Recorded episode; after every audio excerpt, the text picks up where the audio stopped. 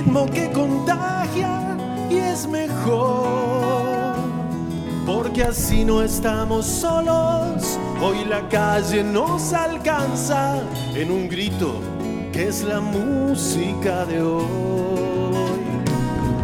Hay un ritmo en cada calle, en el sol, en la mañana, en un río, en la oficina o en un bar. Perdamos más el tiempo, no dejemos el momento. Ya es de noche y se despierta la ciudad. Es la música que corre en nuestras venas. Es un ritmo que contagia y es mejor. Porque así no estamos solos. Hoy la calle nos alcanza con un grito que es la música de hoy. Es un piano que nos llega desde el norte.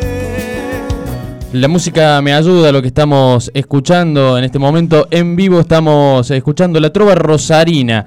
Eh, Juan Carlos Baglietto, Silvina Garré, Rubén Goldil, Jorge Van der Mole y Adrián Abonicio, junto a Fabián Gallardo también, se van a estar eh, presentando en la ciudad de Córdoba, en el espacio Quality, el próximo 7 de mayo, eh, para festejar eh, nada más y nada menos que, entre varias cosas, eh, 40 años de tiempos difíciles, este disco fundamental, piedra fundamental de la música argentina.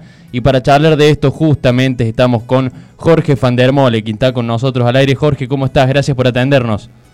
¿Qué tal? Buen día, Darío. Muy bien por acá. ¿Cómo andas vos? Muy bien, muy bien. También acá mañana fría en la ciudad de Río Cuarto. ¿Por dónde andas vos, Jorge? Estoy en Granadero Baigorria, en mi casa. Acá Bien. hace una mañana fresca, pero muy soleada. Muy lindo. Una linda mañana otoñal entonces. Sí, sí, totalmente. Bueno, Jorge, muchísimas gracias por atendernos este ratito. Y bueno, se vienen eh, para Córdoba. Ya no falta nada, me imagino, ultimando algunos detalles ya para lo que va a ser la presentación el próximo 7 de mayo en este lindo escenario que es el Quality Espacio de Córdoba Capital. Sí, eh, volvemos a ese espacio eh, en que ya estuvimos antes de la pandemia. Eh, en este caso con un repertorio modificado porque eh, dada esta dada esta celebración eh, de los 40 años de la trova eh, se puso un poco el eje más en esos primeros dos discos de, de Juan eh, del año 82 eh, Tiempos difíciles y Actuar para vivir que son los dos primeros Eh, salidos en el mismo año eh, de modo que, bueno, eh, vamos a estar todos ahí este, acompañando esa, eso que fue justamente un disco iniciático, porque significó para todos nosotros la posibilidad del inicio de un camino, de una, de una carrera, que afortunadamente fue evolucionando ¿no? a lo largo de todas, de todas estas cuatro décadas y este, luego de todo este tiempo podemos seguir este, subiéndonos a un escenario y en este caso compartiéndolos, habiendo llevado adelante eh, proyectos independientes cada uno, ¿no? Así que para nosotros es un motivo de, enorme alegría, la verdad.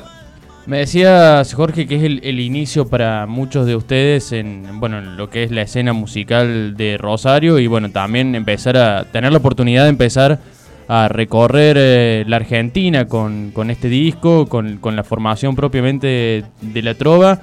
Eh, ¿Qué significa para ustedes también, en esto que me mencionas ahora, de, de festejar estos discos, este camino recorrido, ¿no? ¿Lo viven con, con cierta nostalgia o lo están viviendo como, bueno, un tiempo de celebración, me imagino también después de la pandemia, como la oportunidad de, de empezar a reencontrarse con público nuevo, quizás, también? Mirá, esa. Me parece que lo que domina la, la cuestión es lo segundo, Mm. esta, esta sensación de esperanzada de volver al escenario, de volver a un poco a, a normalizar nuestra vida después de, un- de una época tan dramática, ¿no? Donde hemos perdido tantas, a tantos seres queridos y donde hemos tenido este, esa sensación de, de detenimiento y de encierro, la verdad que significa un- una especie de, de revivir, ¿no? Este, y justo coincide con esta eh, con este con este dato de los 40 años, ¿no? Entonces, bueno, la verdad que empezar a ensayarnos más como empezamos ahora en enero fue para nosotros muy revitalizador este, y que yo creo que no prima la nostalgia, porque si bien. Estamos retomando repertorio de aquella época y estamos haciendo un recorrido hasta llegar al repertorio más nuevo, este, lo que nos da la sensación es de, de haber participado de un camino evolutivo, ¿no? Eh, cada uno fue evolucionando con sus propios lenguajes y su propia propuesta a lo largo de todo este tiempo. Eh, y realmente estamos además muy agradecidos porque solamente eso, se puede hacer porque nos han este, porque nos han apoyado, ¿no? Porque ha habido eh, público y sectores de público de diferentes edades este, en, en todos estos en todos estos años que ha ido siguiendo nuestra propuesta, que ha ido dialogando con nosotros y la verdad que eh, prima, eh, prima el agradecimiento, ¿no? Tal como lo manifiesta, lo ha manifestado personalmente, sobre todo Juan, este, Juan Baglieta un poco como portavoz de toda esta, toda esta situación, ¿no? Y, este, la, enorme fortuna de, de poder juntarnos, ¿no? Porque no es, no es una cosa sencilla este, sumar esas, este, esas eh, individualidades, eh, ponerlas en escena, armar los, eh, armar los arreglos. Tenemos un grupo, de, el grupo que nos acompaña, además de nosotros seis, este, están Juancho Perone en percusión, Julián Baglietto en batería, Adrián Charras en piano este, y Guido Martínez en bajo y contrabajo, que bueno, es muy, es muy poderoso lo que sucede ahí arriba del escenario. Y a nosotros la verdad que nos encanta, este, lo disfrutamos mucho.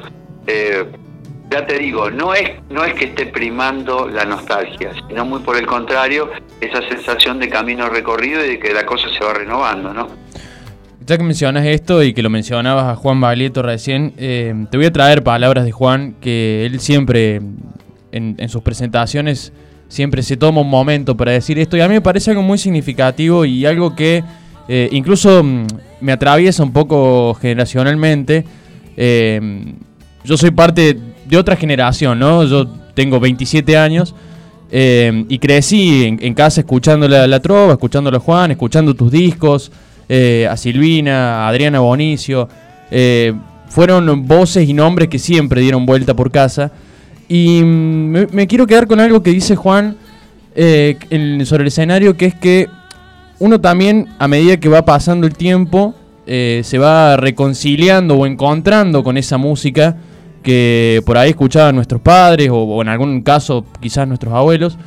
Em, y uno como que hace, entre comillas, ¿no? las paces con eso. Em, y me parece muy significativo y lo, lo, tomo y lo ligo con lo que decís porque em, para un pibe de la edad, quizás mía, de, estar encontrándome a los 10, 15 años escuchando la trova, eh, a lo mejor es algo que solamente estaba ahí de fondo, bueno, y uno con el tiempo también le empieza a dar el significado y empieza a entender qué es lo que estaba escuchando.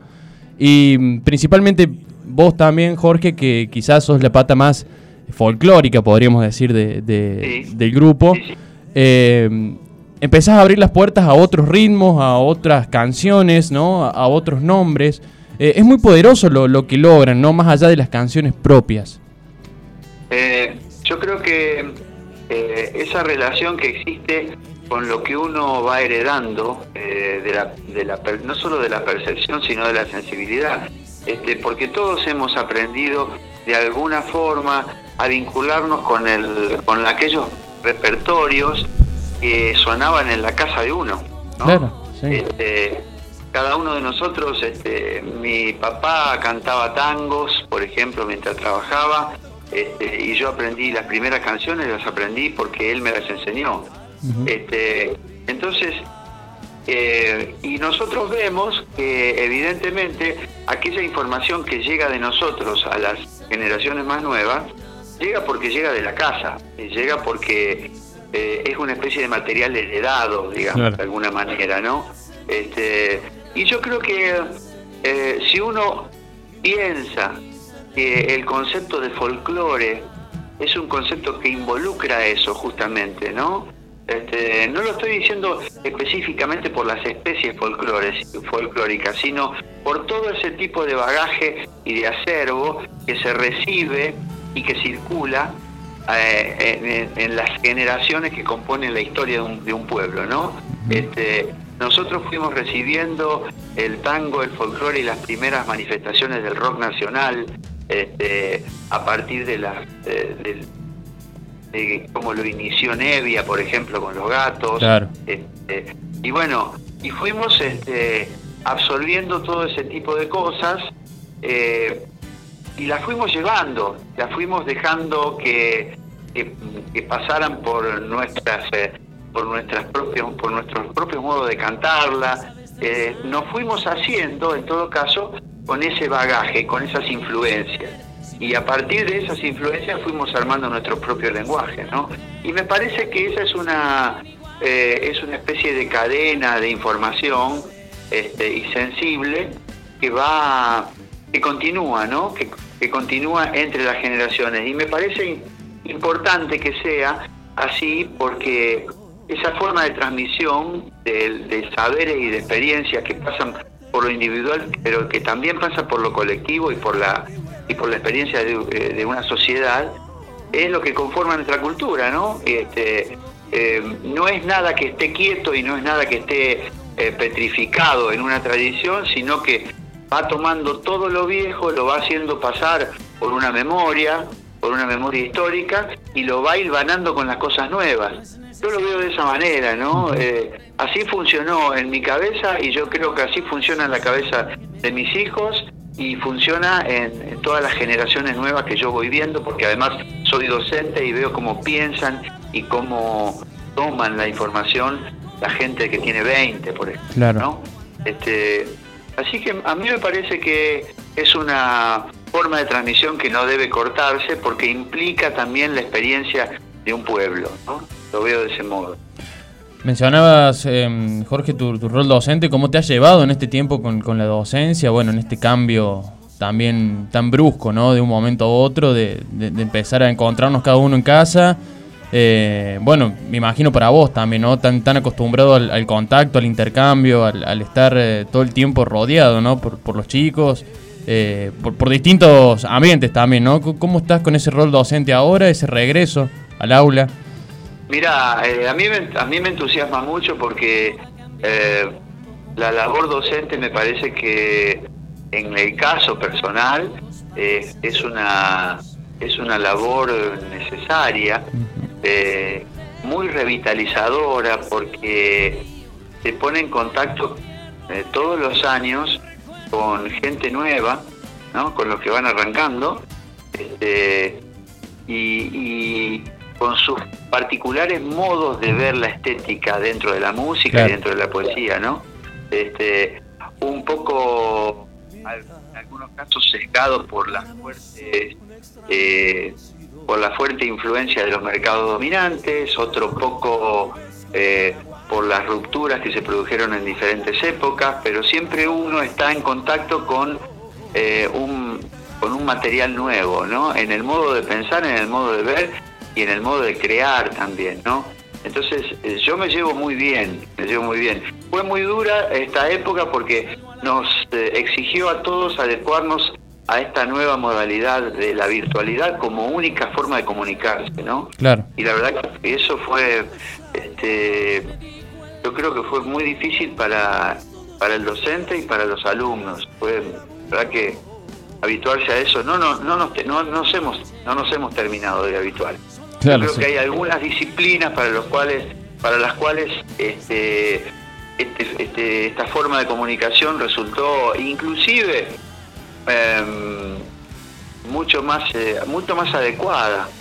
Pero para lo que significa el, el tratamiento y la interacción que implica lo musical, eh, la verdad que fue tiró para atrás mucho, ¿no? Porque solamente ahora retomando la, presencialidad es cuando estamos volviendo a tocar en grupo, volviendo a, al necesario contacto que, implica la ejercitación, ¿no? Y que implica eh, tocar juntos y, mm, y tener una idea rítmica de grupo que solamente se, se tiene en lo presencial, ¿no? Este, así que bueno, estamos muy esperanzados, esperamos, esperemos que, se normalice paulatinamente y que, y que volvamos a, a tener una un, un ejercicio permanente, ¿no? Sin, este, sin, sin altibajos, ¿no? Claro. Eso esperamos.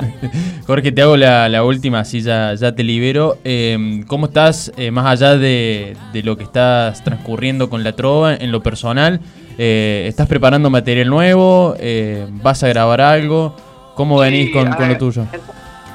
Mira, desde el 2014 yo presenté el último disco que fue Fander, que es un disco sí. doble.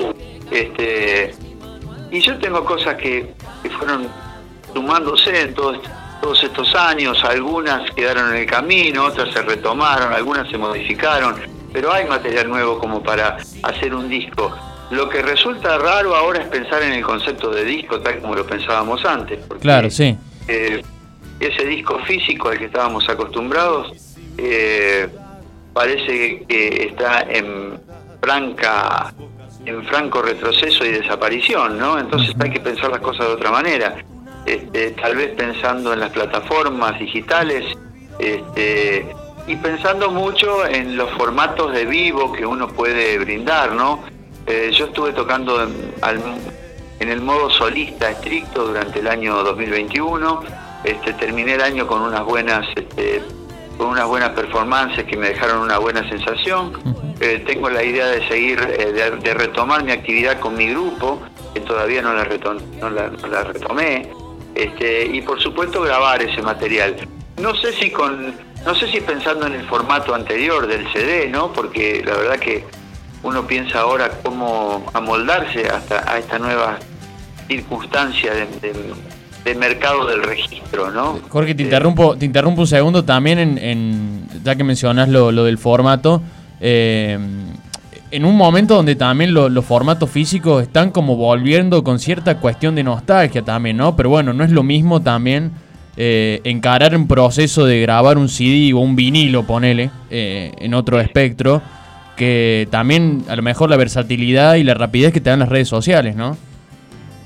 Claro, son, es que son, eh, a ver, son, me parece que son formas de, que- de, de- de tomar el lenguaje artístico o, o de reproducirlo o de llevarlo hacia uno que son completamente distintos. Este, lo que propone, eh, lo que propo- lo que proponen las plataformas digitales es eh, es algo muy fragmentario, ¿no? Donde Claro. podés escuchar un tema o dos, este, se va perdiendo la costumbre de escuchar el disco entero como una obra con cierta unidad conceptual, ¿no?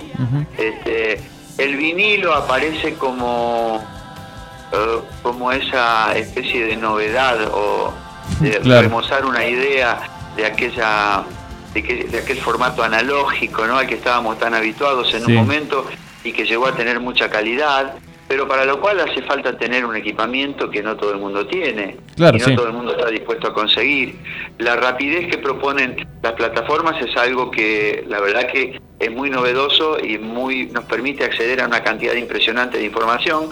Es muy difícil seleccionar, entonces cada una cada uno tiene lo suyo, ¿no? Y a su vez es música muy comprimida, nos estamos alejando de esa forma este, de escuchar en, en hi-fi este, que teníamos en la década del 90, Mm. ¿no?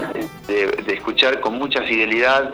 Este, estamos escuchando ahora a veces con auriculares y a veces desde el mismo celular, cosa que nos retrotrae a, a muchas décadas atrás en cuanto a calidad Sí. sonora, ¿no? Sí, sí, absolutamente. Entonces, entonces la verdad es que mm, es una época muy, eh, no sé, muy discutible a- acerca de hacia dónde vamos en relación a, a cómo escuchar la música, ¿no?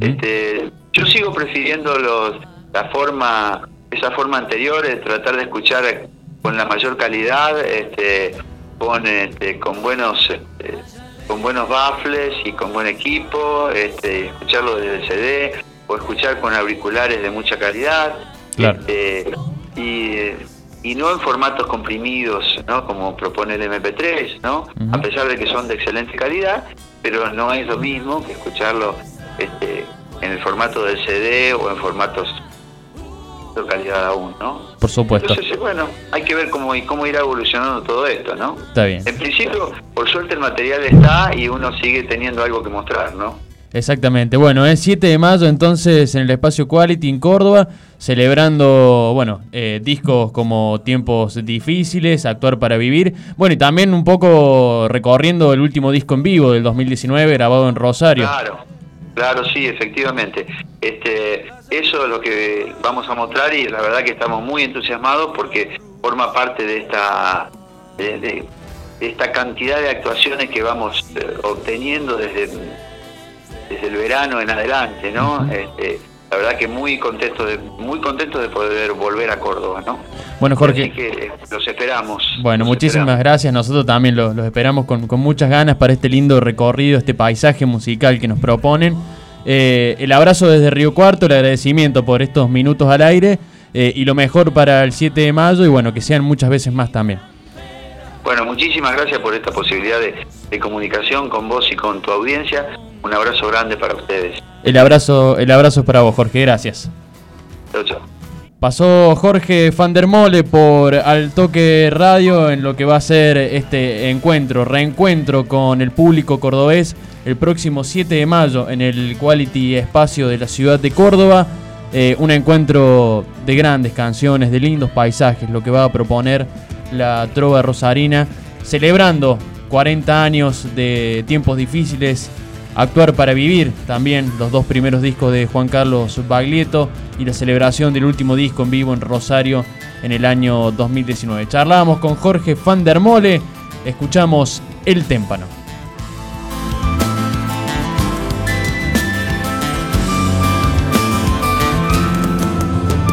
A veces cuando pienso que todo está perdido, voy hacia alguna de las formas de la muerte un tiro con una palabra que alguna vez me fue tan transparente.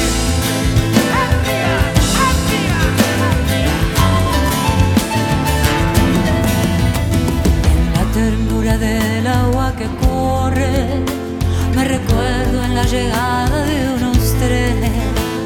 Sales de los mares, curvas de los puertos, mujeres descalzas en el verde voy hacia el fuego como la mariposa y no hay rima que rime con vivir. No te pares, no te mates, solo es una forma más de demorarse.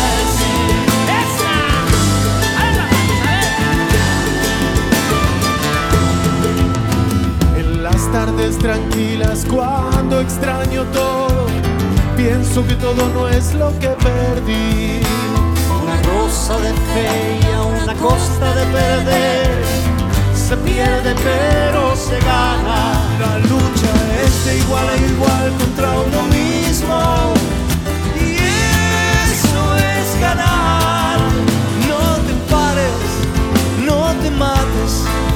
Solo es una forma de demorarte.